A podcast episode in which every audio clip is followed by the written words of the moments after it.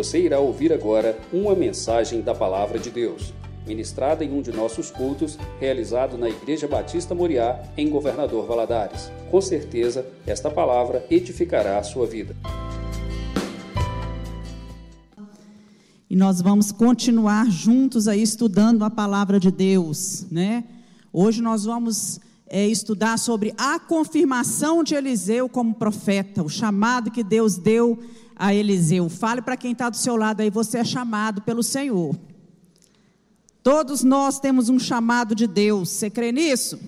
Todos nós temos um chamado. A palavra de Deus diz que Deus deu um para apóstolo, outros para profetas, outro para os mestres, doutores, né? E assim vai. Deus tem um dom, um talento, um chamado específico para cada um de nós. E eu gostaria que você abrisse a sua Bíblia em 2 Reis, capítulo 2, nós vamos ler do versículo 12 em diante. Nós terminamos a aula passada com Eliseu subindo aos céus, não é? Louvado seja Deus. Foi trasladado, subiu numa carruagem, carros de fogo, é, é, os anjos né, levando, e, e ele foi para a presença do Senhor. E aí no capítulo 2, versículo 12, diz assim: O que vendo Eliseu clamou. Né? Vamos pegar no 11. E sucedeu que, indo eles andando e falando, eis que um carro de fogo com cavalos de fogo separou um do outro, e Elias subiu ao céu num redemoinho. O que vendo Eliseu clamou: Meu pai, meu pai, carros de Israel e seus cavaleiros, e nunca mais o viu. E travando, travando dos seus vestidos, os rasgou em duas partes. Também levantou a capa de Elias que lhe caíra e voltou-se, parou à borda do Jordão. E tomou a capa de Elias que lhe caíra e feriu as águas e disse: Onde está o Senhor, Deus de Elias? de Elias, então feriu as águas e se dividiram elas para uma e outra banda, e Eliseu passou. Vendo, pois, os filhos dos profetas que estavam de frente em Jericó, disseram: O espírito de Elias repousa sobre Eliseu. E vieram-lhe ao encontro e se prostraram diante dele em terra, e disseram: Eis que com teus servos há cinquenta homens valentes. Ora, deixa-os ir para buscar a teu Senhor. Pode ser que o elevasse o Espírito do Senhor e o lançasse em algum dos montes ou em algum dos vales. Porém, ele disse: Não os envieis. Mas eles apertaram com ele até se enfastiar e disse-lhes: Enviai. E enviaram cinquenta homens que o buscaram três dias, porém não acharam. Então voltaram para ele, tendo ele ficado em Jericó, e disse-lhes: Eu não vos disse que não fosseis? E os homens da cidade disseram a Eliseu: Eis que é que boa é a habitação desta cidade, como meu senhor vê. Porém as águas são más e a terra é estéril. E ele disse: Trazei-me uma salva nova, ponde nela sal. E lá trouxeram. Então saiu ele ao manancial das águas e deitou sal nele e disse: Assim diz o Senhor: Sararei a essas águas, não haverá mais nelas morte nem esterilidade. Ficaram, pois, sãs aquelas águas até o dia de hoje, conforme a palavra que Eliseu tinha dito. Louvado seja Deus. Então, meus irmãos, nós vamos começar aí vendo um pouquinho quem foi Eliseu. Nós estudamos várias semanas sobre a vida de Elias. Agora Elias se foi, foi levado aos céus numa carruagem de fogo. E nós vemos que ele estava treinando, né, Eliseu para ser o seu sucessor. Assim como Josué foi treinado para ser o sucessor de Moisés, Eliseu estava nesse período de treinamento para suceder o ministério de Elias. Então nós podemos ver que o nome de Eliseu significava Deus é salvação. Por onde ele falava, por onde ele passava e as pessoas o chamavam Deus é salvação está chegando. Né? Era isso que significava o nome dele. Ele teve um ministério que durou em torno de 50 anos. E ele passou durante o reinado de vários reis, né? de Acabe a Joás, Acabe, Acasias, Jorão, Jeú, Jeoacás, Jeoás. Então ele passou durante o reinado de todos esses, esses reis. Ele foi um substituto de Elias muito popular. e se envolveu tanto com questões políticas, tanto com os reis, como também com os problemas do povo. Ele estava presente na vida do povo. Ele liderou, depois de Elias, o que pode se chamar de uma escola de profetas, um seminário, digamos assim. Né? Havia muitos discípulos que acompanhavam a dupla Elias e Eliseu, e agora, depois que Elias é levado aos céus, ele fica aí na responsabilidade dessa obra. A Bíblia fala nada a respeito do lugar de nascimento, da linhagem dele, da idade quando ele foi chamado ou quando ele foi convocado para o serviço de Deus. O que lembra para nós o seguinte: eu acho isso maravilhoso, que Deus escolhe os seus servos, Deus escolhe os obreiros, Deus chama sem levar em conta onde você nasceu, se você é pobre, se você é rico e outros detalhes que às vezes nós julgamos importantes. Isso para isso, para isso para Deus não tem valor. Deus olha para o coração do homem e a disposição que o homem tem em servir ao Senhor. Mas nós temos informações suficientes para saber que ele era de uma família que temia a Deus, era temente ao Senhor, e que ele trabalhava na fazenda do seu pai, que se chamava Safate. Então Elias, ele recebeu instrução de Deus para ungir Eliseu como seu sucessor. Eu queria que você voltasse sua Bíblia um pouquinho lá no livro de 1 Reis, capítulo 19. Inclusive, fui até eu que dei essa aula Nesse período em que Elias estava escondido numa caverna, passando por um período de depressão, porque depois ele foi curado, ele recebeu a cura, em 1 Reis, capítulo 19, do versículo 16 a 21, Deus chama Elias, no, no versículo 15, diz: O Senhor lhe disse: Vai, volta pelo caminho para o deserto de Damasco, vem um Jazael, rei sobre a Síria, também um Jeú, rei de Ninze, rei de Israel, e também a Eliseu, filho de Safate, de Me, Abel Meolá, ungirás profeta em teu lugar. Então Deus chama Elias no meio daquela depressão, convida ele a sair daquela caverna, fala com ele que ele ainda tinha trabalho para exercer nessa terra, ainda tinha um ministério a ser realizado, e fala com ele que ele ainda tinha uma tarefa muito importante, que era ungir dois reis e um profeta. Olha que coisa maravilhosa, significando para a gente que o trabalho, a ocupação é muito importante para nos ajudar no combate à depressão. E quando Elias sobe ao céu, ele deixa cair a sua sua capa. E Eliseu, ele apanha aquela capa, né? Com certeza coloca aquela capa sobre si e ele continua, né? O, seu, o, o ministério de Elias, que agora passa a ser seu, e a primeira coisa que ele faz é dividir as águas do Rio Jordão. Ele toca o Rio Jordão com aquela capa e ele confirma assim o seu caminho o seu ministério profético para continuar o serviço de Elias. A capa ou manto naquela época, ela era usada como era em cima da túnica, como uma forma de proteção é, contra o frio ou o calor. Quando era nesse caso, né, contra o frio, ela era feita de lã e de peles de outros animais, lã de carneiro ou pele de outros animais. Ainda tinha aquelas capas que eram feitas de seda e nesse caso, ela era, elas eram usadas como um reconhecimento público, como uma posição que a pessoa ocupava muito importante na sociedade, como faziam os fariseus. Os fariseus usavam assim uma capa também.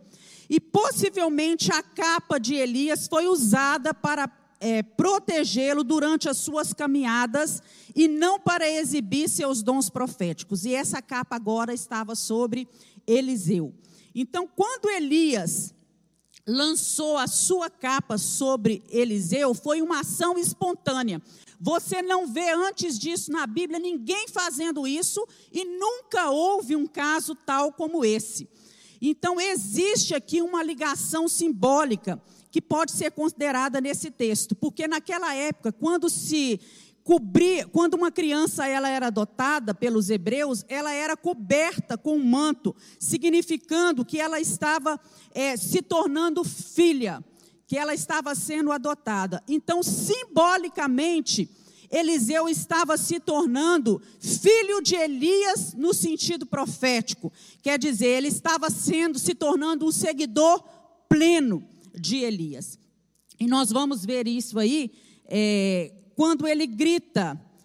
Olha em 2 Reis, capítulo 2, no versículo 12, que ele grita assim: Meu pai, meu pai, carros de fogo e seus cavaleiros. Né? Ele grita para, para Eliseu, para Elias, essa, essa, esse, esses termos.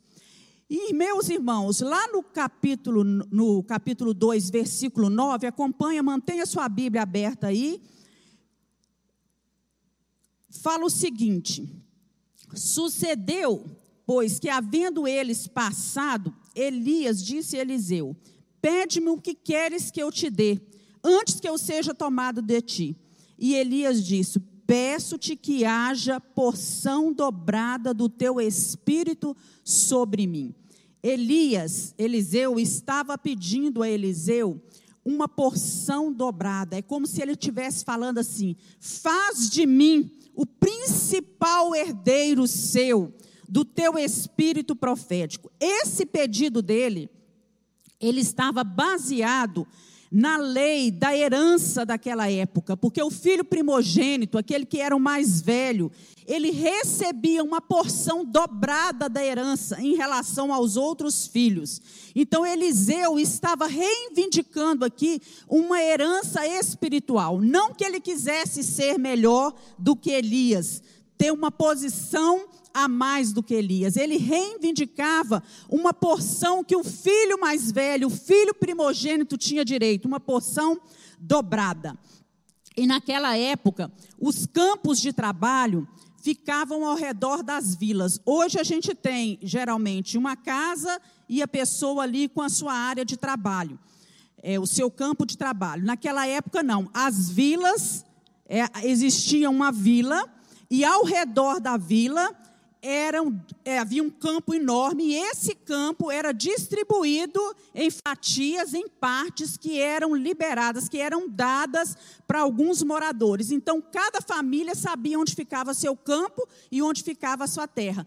Tanto é que quando Elias encontra Eliseu, ele estava fora da vila, ele estava fora, no campo. E o trabalho na agricultura naquela época era muito difícil porque as chuvas não eram contínuas e logo a alimentação naquele tempo era bem restrita, ainda mais nos tempos de guerra. E existia naquela época, né, não como hoje, né, é, é, é instrumentos é, modernos, muita tecnologia para arar uma terra, mas eles usavam naquela época dois pares, é, um par de animal é, com um jugo nas costas, prendendo esses animais, e eles puxavam o arado. Nós podemos ver isso aí na foto. Era assim que Eliseu trabalhava, né? Provavelmente Eliseu era um agricultor vindo de uma família próspera, porque ele produzia, diz a Bíblia, ele, ele possuía 12 parelhas, quer dizer, 24 animais que eram colocados de dois a dois com um jugo para poder arar a terra. E quando ele estava, quando ele foi chamado, ele já estava é, arando com o último par de animal. Ele estava aí já provavelmente no final das suas atividades, no final do dia. E, ele, e isso era um trabalho muito pesado, era um trabalho braçal. E nós podemos imaginar que no final do dia, depois de caminhar o dia todo, direcionando aqueles animais, né, aquelas, é, é, aqueles, aquelas 12 parelhas, ele já devia estar muito cansado. Isso nos revela que Deus é, estava chamando um homem que era bastante ocupado e comprometido com as suas responsabilidades. Então, o excesso de trabalho, o seu trabalho, o meu trabalho, não pode ser uma desculpa para nos desviarmos da missão que Deus preparou para cada um de nós. O que nós vemos hoje são pessoas dando muitas desculpas em relação a isso. Ah, eu trabalho muito, eu não tenho tempo para nada, eu sou muito ocupado, eu tenho coisas o dia inteiro, né? Então nós vemos que na Bíblia que Deus chama os trabalhadores, aqueles que estão ocupados. Sempre que a gente vê Deus é, é, fazendo um chamado a alguém, essa pessoa está trabalhando. Por exemplo, Pedro, Tiago, João, né, pescadores estavam no trabalho, Mateus estava na coletoria trabalhando, e assim muitos outros que Deus chama, não eram homens desocupados, homens que não tinham uma função, uma ocupação, eram homens que estavam trabalhando e que Deus chamou para um trabalho específico na obra do Senhor. Meu irmão, Deus tem um trabalho específico para você na, sua, na obra dele também. E isso não, o seu trabalho, a sua ocupação do dia a dia, não quer dizer que você não pode ter um tempo específico para trabalhar para o Senhor. Você precisa organizar a sua agenda. Você precisa colocar a sua agenda em ordem, né, para que você também consiga dividir esse seu tempo, que é igual para todos nós, de maneira tal que você realize o trabalho que Deus tem para você. Naquela época, o gado, ele era usado basicamente na agricultura. Então, quando Eliseu é chamado, e ele está ali com aqueles 24 bois, ele se mostrou totalmente decidido a aceitar esse, esse ministério. E o texto diz que ele manda matar esses bois e ele ofereceu carne o, povo. E para mim, ao meu ver, isso parece uma oferta de agradecimento, uma festa. Para mim, ele fez uma festa de comemoração. No nosso tempo, nós poderíamos chamar assim: ele fez um culto de ação de graça e depois ele preparou um bom churrasco. Não é isso? Fez uma churrascada. E foi isso que ele fez, né?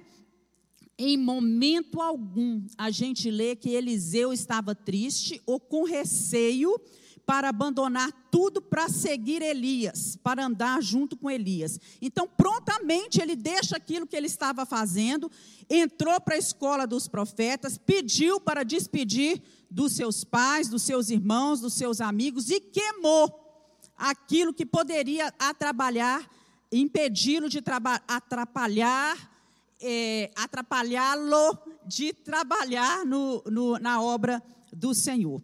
Então, na verdade, ele não precisava ter feito isso.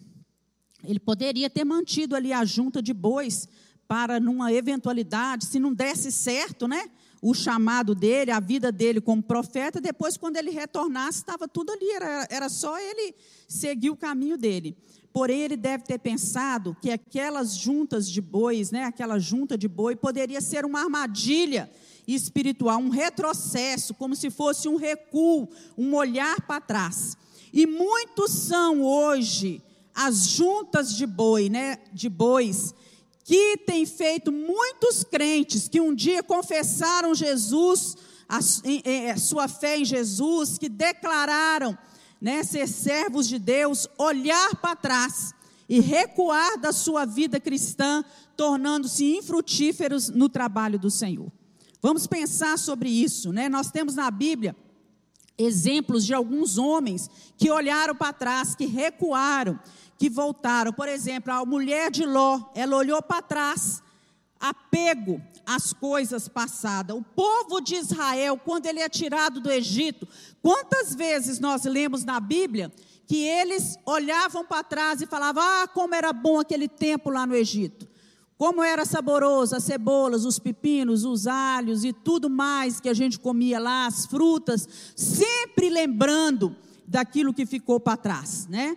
É, a palavra de Deus diz que Demas, lá no capítulo de, de Timóteo, segundo Timóteo, Paulo fala que Demas, que era um auxiliar de Paulo, um missionário, ele amou o presente século e abandonou a obra de Deus.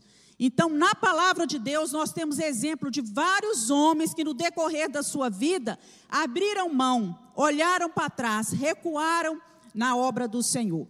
Então, conforme a Bíblia, a gente vê aqui o profeta, quando ele queima tudo aquele, aquele equipamento todo de madeira, aquele jugo, aquele aquela arado que ficava atrás, ele estava eliminando toda e qualquer possibilidade de voltar à sua velha vida. Era isso, isso que simboliza aqui. Então, era necessário também um tempo de aprendizado, alguns anos. Ele teria que caminhar alguns anos como assistente de Elias. E hoje, meus irmãos, há alguns entre nós, até entre nós, que costumam desprezar, que acham que é desnecessário um período de aprendizagem para aqueles que são chamados ao trabalho do Senhor. Eu já contei para os irmãos aqui que uma vez, né, nós temos o costume de quando convidamos as professoras para assumir uma sala, a gente, na, sempre foi assim aqui na igreja. A gente convida a pessoa para passar uns tempos como auxiliar de uma professora que está, para ela ver como é conduzido o trabalho. E numa certa ocasião eu convidei uma, uma irmã né, para poder fazer isso. Ela estava vindo de uma outra igreja e, e, a irmã era uma pessoa assim, é, socialmente falando, de, um, de uma posição bem alta, tinha um, uma função muito importante aí no seu trabalho. E quando ela foi convidada e foi para a sala ficar como assistente, ela quase devorou a minha Isabela. Porque ela falou com a gente quem nós pensávamos que ela era porque ela não, ela tinha curso de não sei o quê, ela era formada nisso, ela era formada naquilo, formada naquilo mais, e ela não iria ficar numa sala ajudando uma professora que não, uma professora que não tinha nem mesmo a mesma competência que ela. E eu custei fazê-la entender, eu acho que não entendeu, porque uns tempos depois também ela não ficou na igreja. E falei com ela que era apenas um treinamento, seriam algumas semanas para que ela visse como era o trabalho da igreja, né? E assim, meus irmãos, muitas pessoas não aceitam se submeter a uma outra pessoa, né, a uma outra autoridade, digamos assim, a um tutor espiritual, alguém que vai orientar essa pessoa. E, e na verdade, não se trata de ter diplomas ou ter uma, é, uma profissão ligada àquilo, mas uma aprendizagem que vai ensinar a gente humildade, vai trabalhar isso em nós, submissão a alguém, à autoridade de alguém, para evitar erros no ministério, né?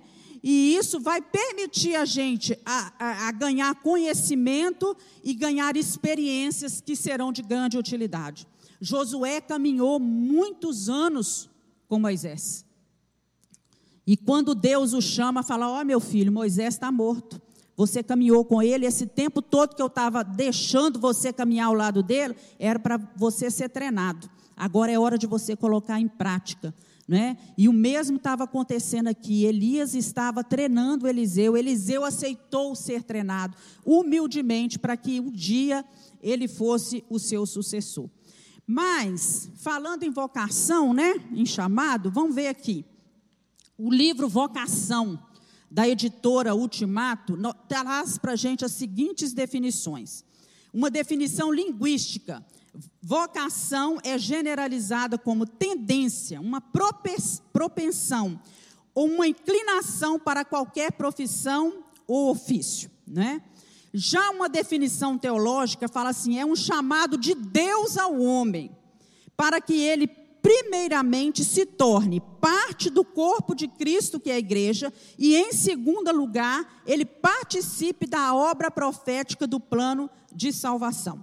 Então, todos nós temos uma vocação. Hoje, quando o menino está aí, já no, no, no, ensino médio, que eu não sei como é que chama mais, né, que naquela época que a gente falava que estava no segundo grau. Agora eu acho que é ensino médio, né?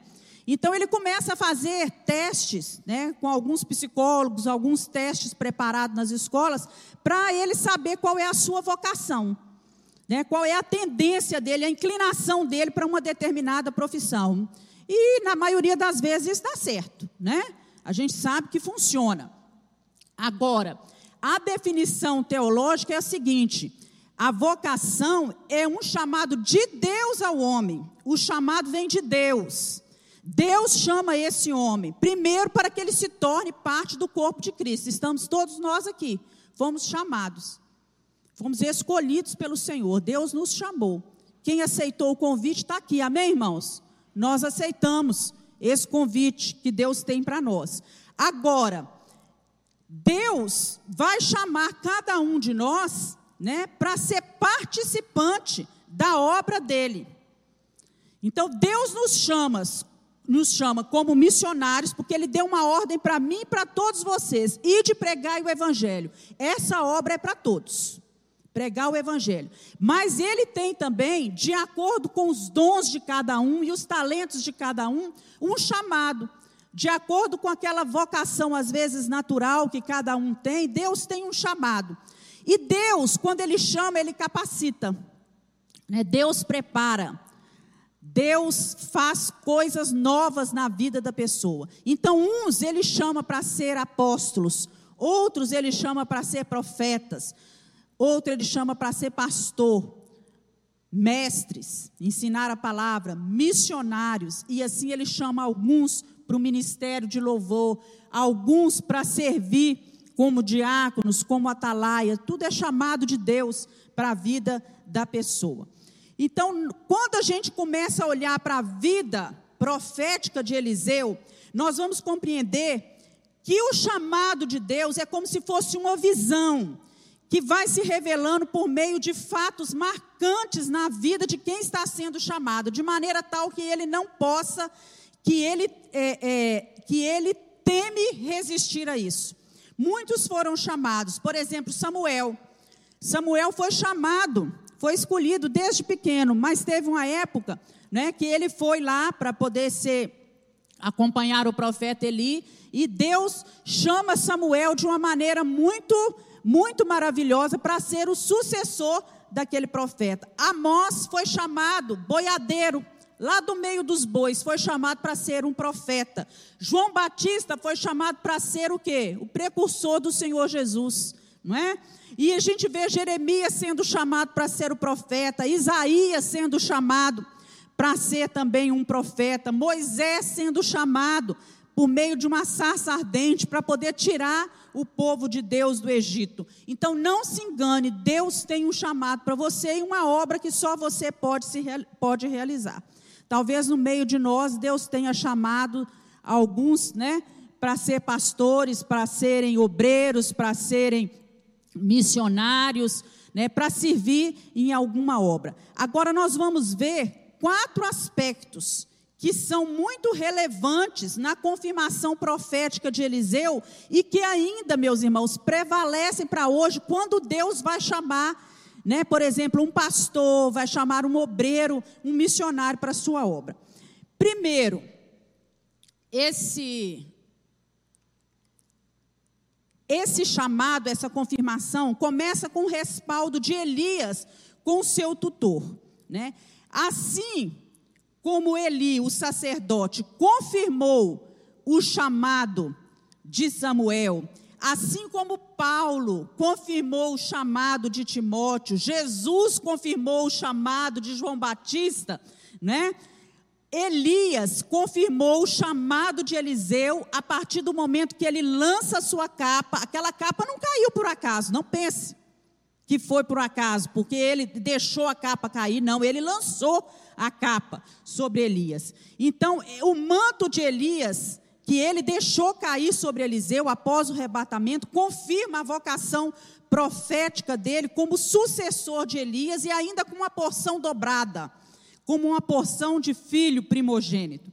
Então, apesar de muitas demonstrações eclesiásticas estabelecerem algumas normas para ordenações ou reconhecimentos vocacionais, esse processo quase sempre se inicia por um pai da fé, alguém que, vamos supor assim, que é o seu líder espiritual, que é o seu pastor, que é o seu tutor espiritual, reconhecer que realmente Deus tem aquele chamado, aquela obra para realizar na sua vida.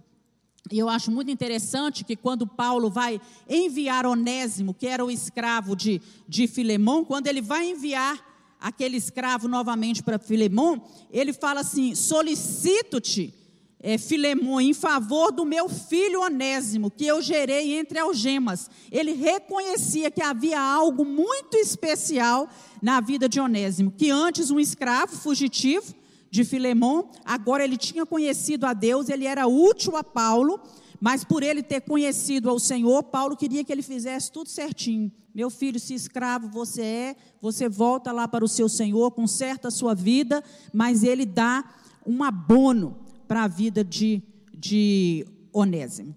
E assim precisa, precisa haver esse reconhecimento de alguém que está, dessa autoridade que está sobre a pessoa. Segundo, nós podemos ver que ele é demonstrado como um sinal da parte de Deus.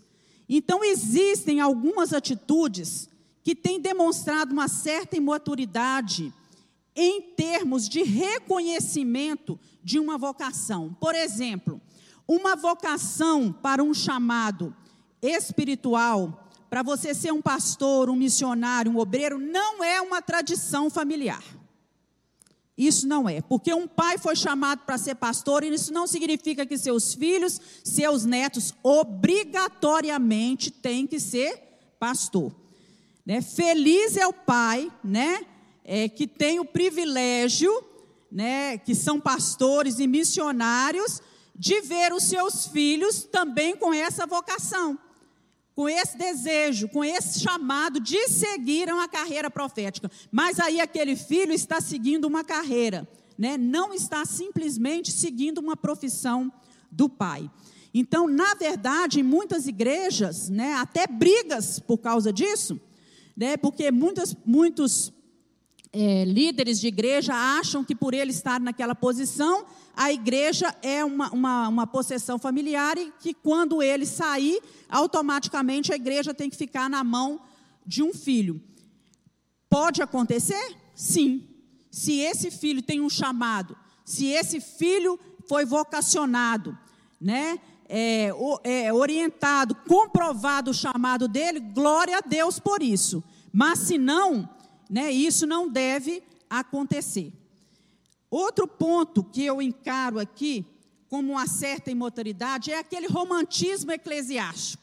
Né? Muita gente fica iludida, achando que, que, que ser um pastor, ser um obreiro, ser um missionário, né, é o maior cargo do mundo, a maior função do mundo. É um privilégio, meus irmãos? É. É um privilégio. Mas se a pessoa for levada somente por esse romantismo, ele vai ser levado à frustração, porque são grandes os dissabores, muitos os problemas que ele vai ter que enfrentar no ministério. Né? E aí, o que, é que vai acontecer com essa vocação dele? Né? Então, preciso tomar cuidado com isso.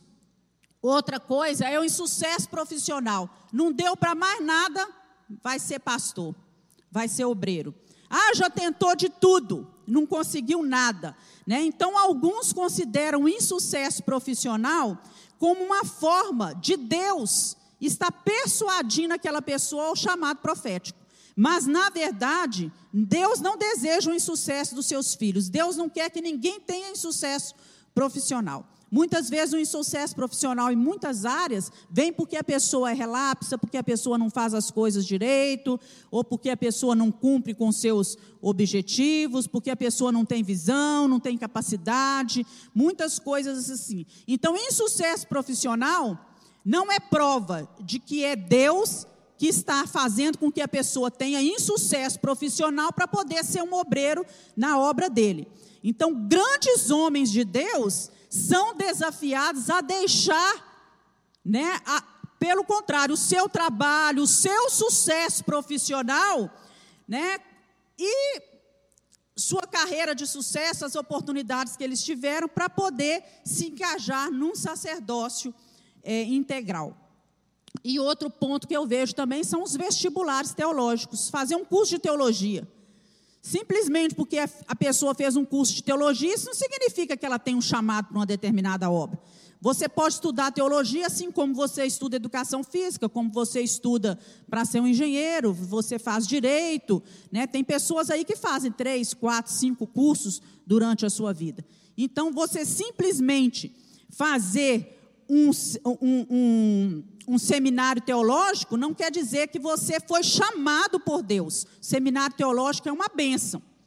Né? Seria bom que todos fizessem para estudar a palavra de Deus. Nós insistimos com os membros da igreja, vamos fazer o seminário, vamos estudar. É uma bênção, traz um crescimento espiritual, uma maturidade espiritual, um conhecimento da palavra fora do comum. Mas isso não significa que todos que estão ali vão ser chamados por Deus para ser pastores, para ser um missionário ou tudo mais, não é?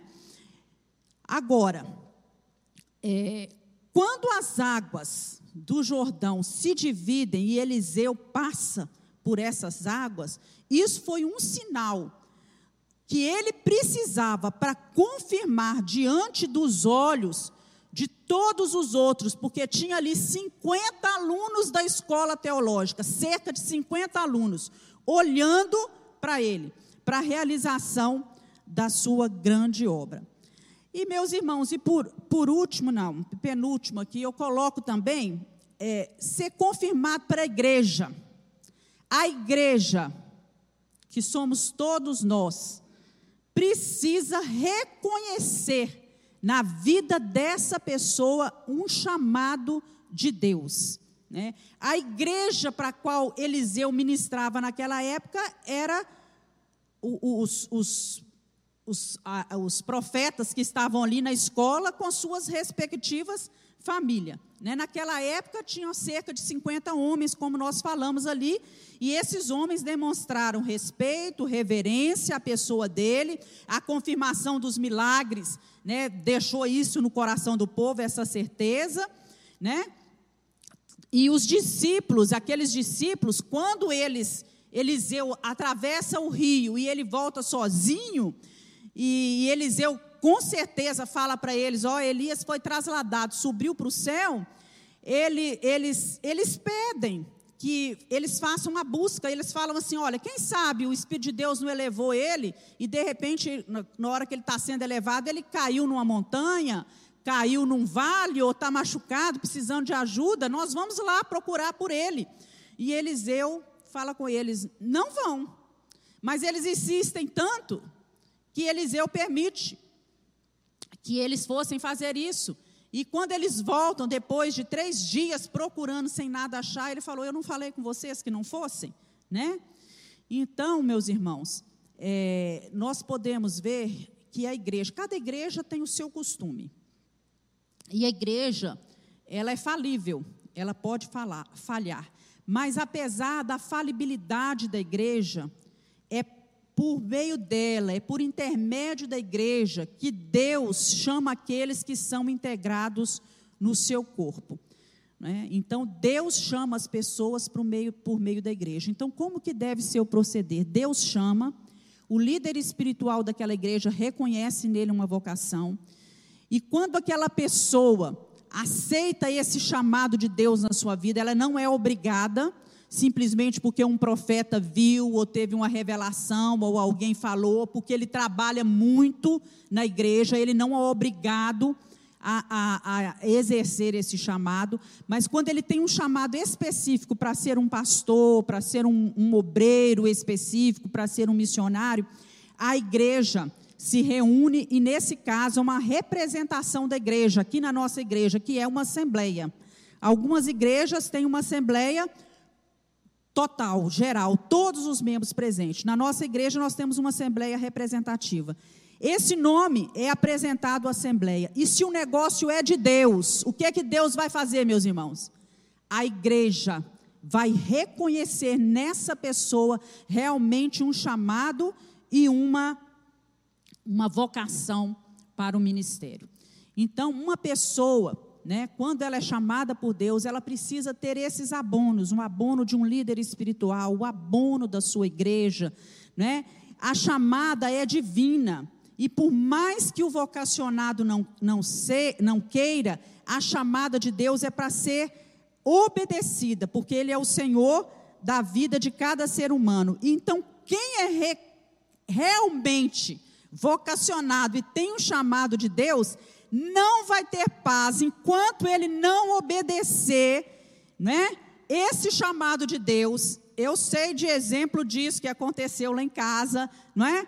Enquanto ele não obedecer o chamado de Deus, essa pessoa, ela não vai conseguir, né, realmente conduzir a sua vida de maneira tal que ela seja plenamente feliz. Deus está chamando, o Espírito de Deus vai incomodando e parece que Deus vai estreitando o caminho para essa pessoa. E essa vocação, ela tem que ser recebida como uma bênção especial do Senhor. E essa prontidão de Eliseu ao ouvir o chamado serve de exemplo para todos nós que recebem esse privilégio, esse privilégio que é imerecido.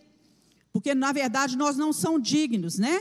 Mas é uma a soberania de Deus né, a essa vocação para cada um é uma coisa que Deus faz maravilhosamente. Na verdade, nós não merecemos servir ao Senhor. A Bíblia diz que de Deus nós somos cooperadores. Olha que coisa maravilhosa. Quem somos nós para sermos cooperadores de Deus? Que mérito nós temos, né? Mas somos chamados para servir ao Senhor. E outro ponto que eu vejo como muito necessário, a pessoa precisa ser vista na sua utilidade. Isso quer dizer o seguinte: a pessoa tem que ser útil, a pessoa tem que estar trabalhando, ela tem que servir alguma coisa. Quando a igreja olha para a vida de uma pessoa e vê que essa pessoa é frequente na igreja, que ela, ela é útil, que ela realiza os seus trabalhos, aquilo que já foi colocado na sua mão, às vezes pequenas tarefas, ela desenvolve com amor e com alegria, é muito mais fácil a igreja ver o reconhecimento de Deus. Nós já tivemos casos de pessoas dentro da igreja que chegam, às vezes, para conversar com a gente, pastores, e falam assim: ah, eu fui chamado para ser pastor. Deus me chamou para ser pastor.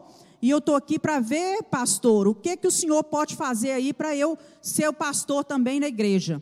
Meu irmão, Deus te chamou, se Deus te chamou realmente para ser um pastor, Deus vai te treinar e vai preparar. Primeira coisa, você começa a vir à igreja. Porque você praticamente não vem à igreja.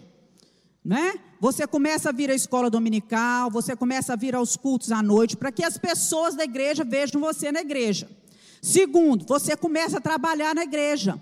Você vai começar né, sendo uma atalaia, você vai fazer qualquer coisa, você pode limpar o chão, você pode entrar no ministério de louvor, você pode trabalhar na ação social, você vai trabalhar na igreja para que as pessoas vejam. Agora, como vou eu lá diante da igreja apresentar? Olha, meus irmãos, o fulano de tal aqui, quem conhece ele, levanta a mão.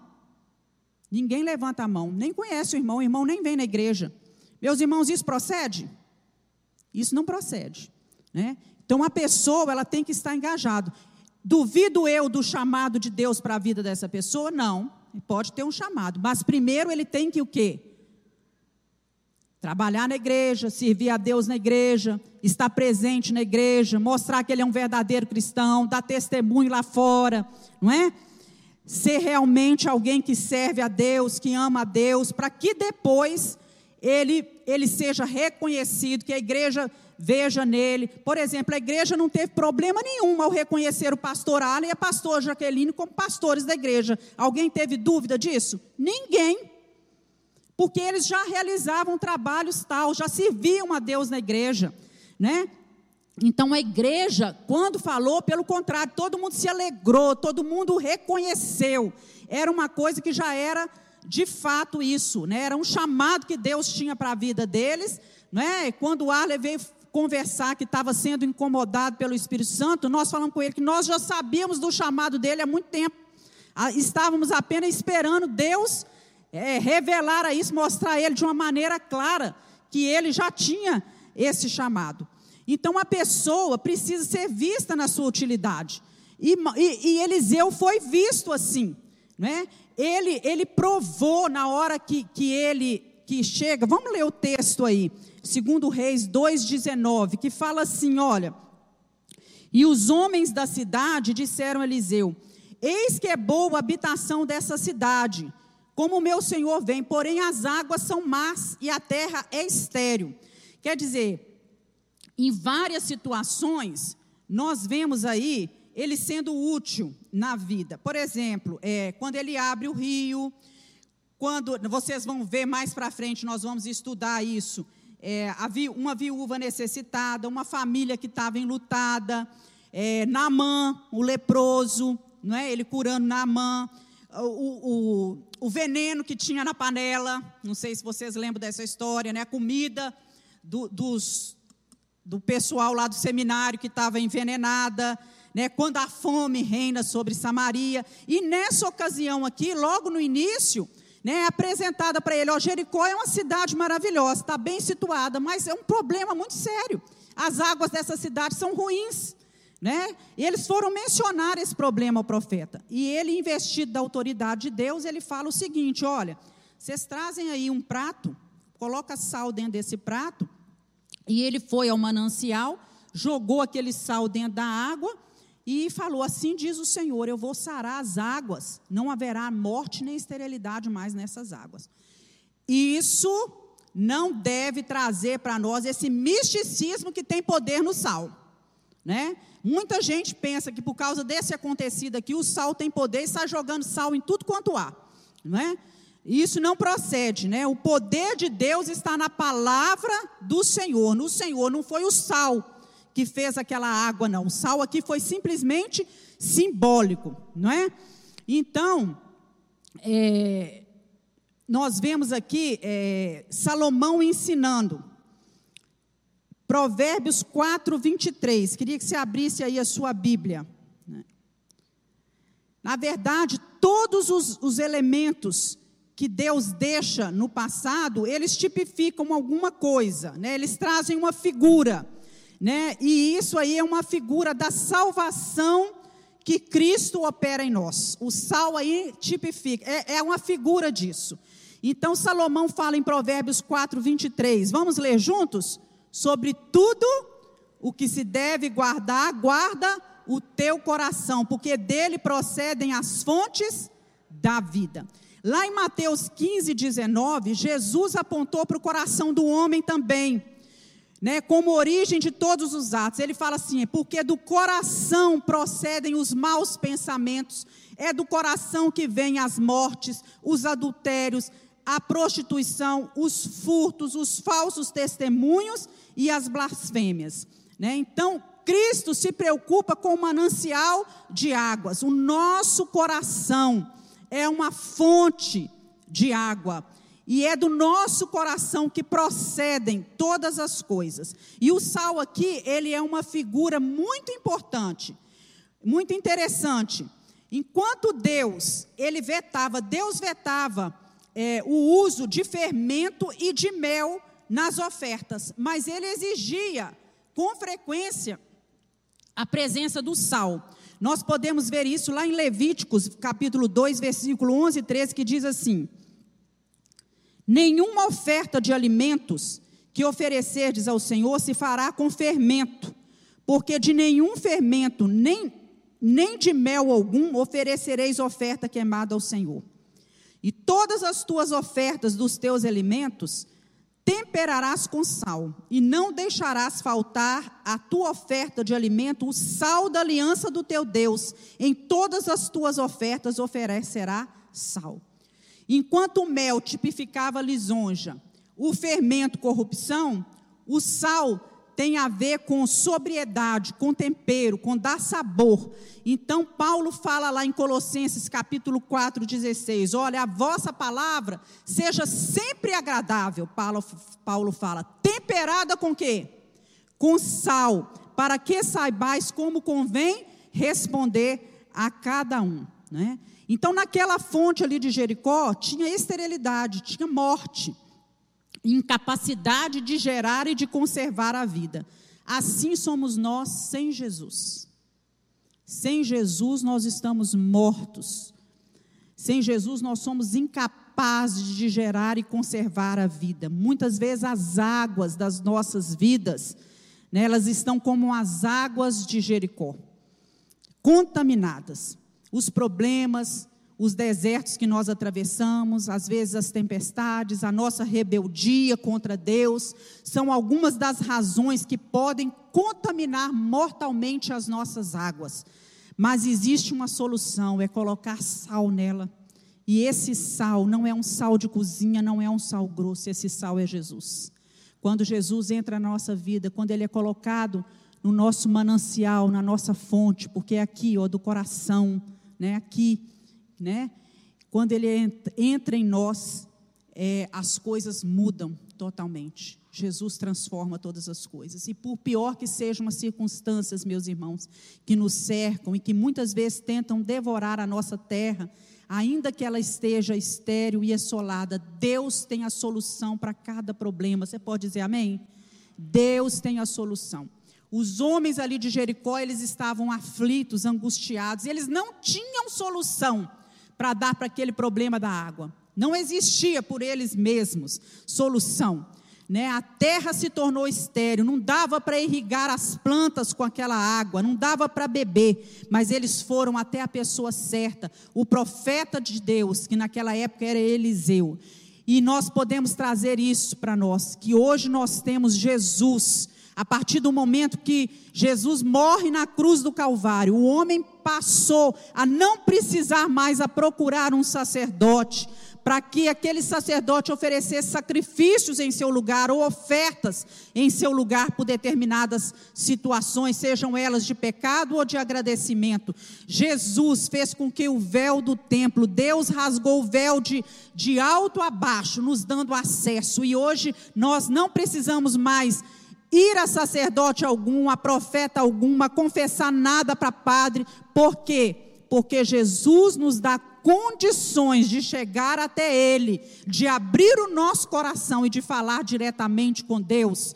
Eu ouço um glória a Deus. Glória a Deus por isso. Pensa em quanto isso é maravilhoso. Isso é tremendo, né? As águas de Jericó ali naquele momento ficaram sãs, viraram águas potáveis, puras, pronta para ser consumida pelos homens, pelos animais, pelas plantas, né?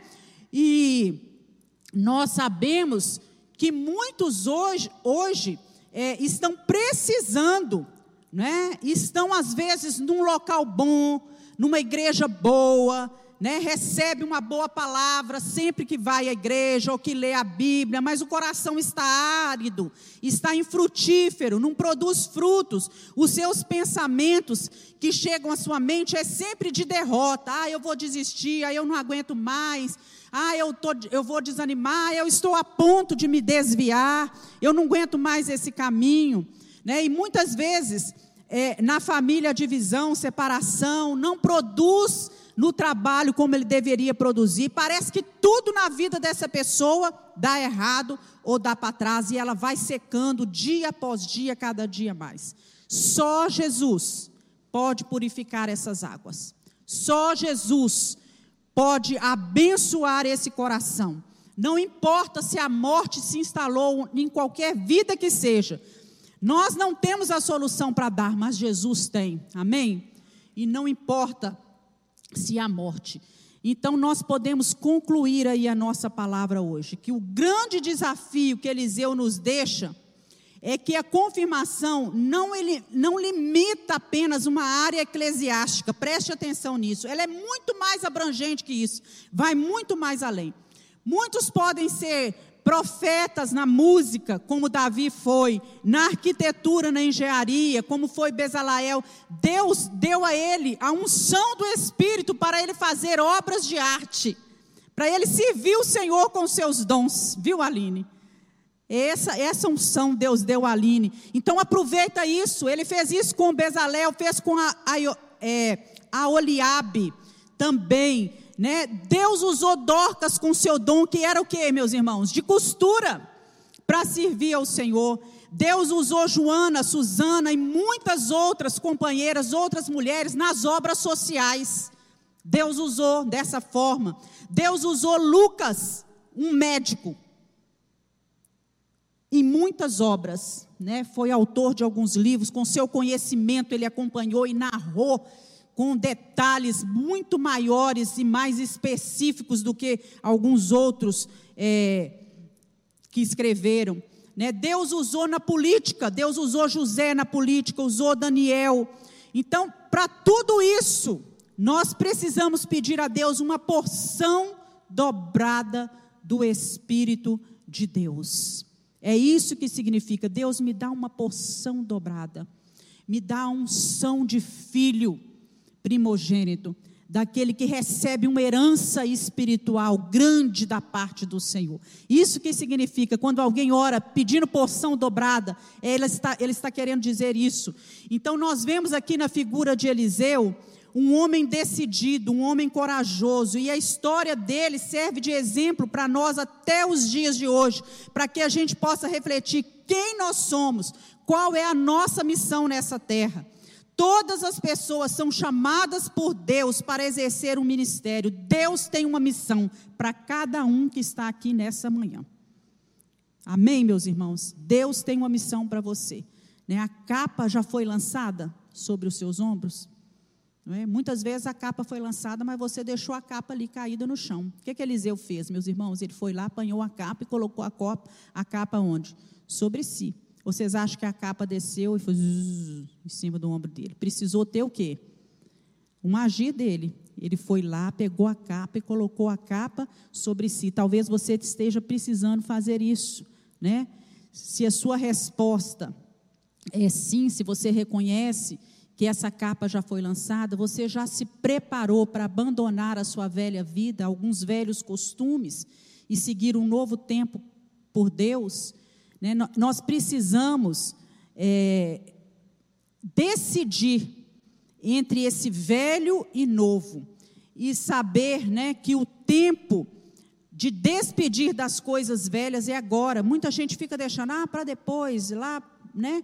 É preciso abandonar aquela vida velha, talvez fazer uma fogueira simbólica e queimar tudo aquilo que nos impede de seguir o Senhor, de reconhecer esse chamado de Deus para a nossa vida. Muitas vezes é preciso abrir mão de muitas coisas para tomar posse daquilo do que Deus tem preparado para nós. Lá em Mateus capítulo 13, 44, diz assim: O reino de Deus é como um tesouro escondido num campo. E certo homem, tendo encontrado, escondeu-o de novo. Então, cheio de alegria, vendeu tudo que tinha e comprou aquele campo. Nós precisamos descobrir o tesouro.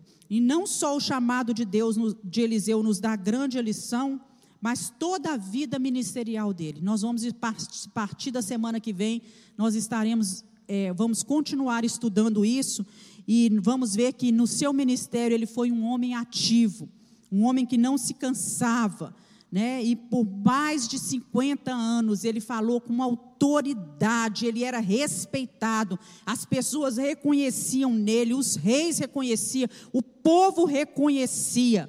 Ele realizou milagres. Aliás, ele realizou o dobro de milagres que Elias realizou. Né? E com certeza Eliseu é uma referência para mim e para você. Que Deus nos abençoe nessa manhã. Vamos nos colocar de pé e vamos orar. E vamos pedir a Deus que abra os nossos olhos para reconhecer esse chamado de Deus para a nossa vida, em nome de Jesus. Deus, tu és o Senhor, tu és o dono da nossa vida. O Senhor tem algo especial preparado para cada um de nós. O Senhor não nos chamou somente para reconhecermos que Tu és Deus, o Salvador, o Senhor, e ficarmos assentados nos bancos sem realizar nada para a Tua obra.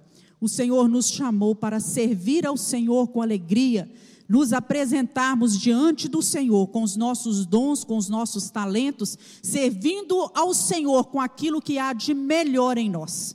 E nós pedimos que nesta manhã o Senhor abra os olhos espirituais, que o Senhor lance a capa sobre muitas pessoas que estão aqui nessa manhã. E que o Senhor, meu Deus, nos dê é, habilidade, discernimento para reconhecer onde essa capa está e colocar essa capa sobre os nossos ombros e realizar a tarefa que o Senhor tem para nós. Em nome de Jesus nós oramos. Amém.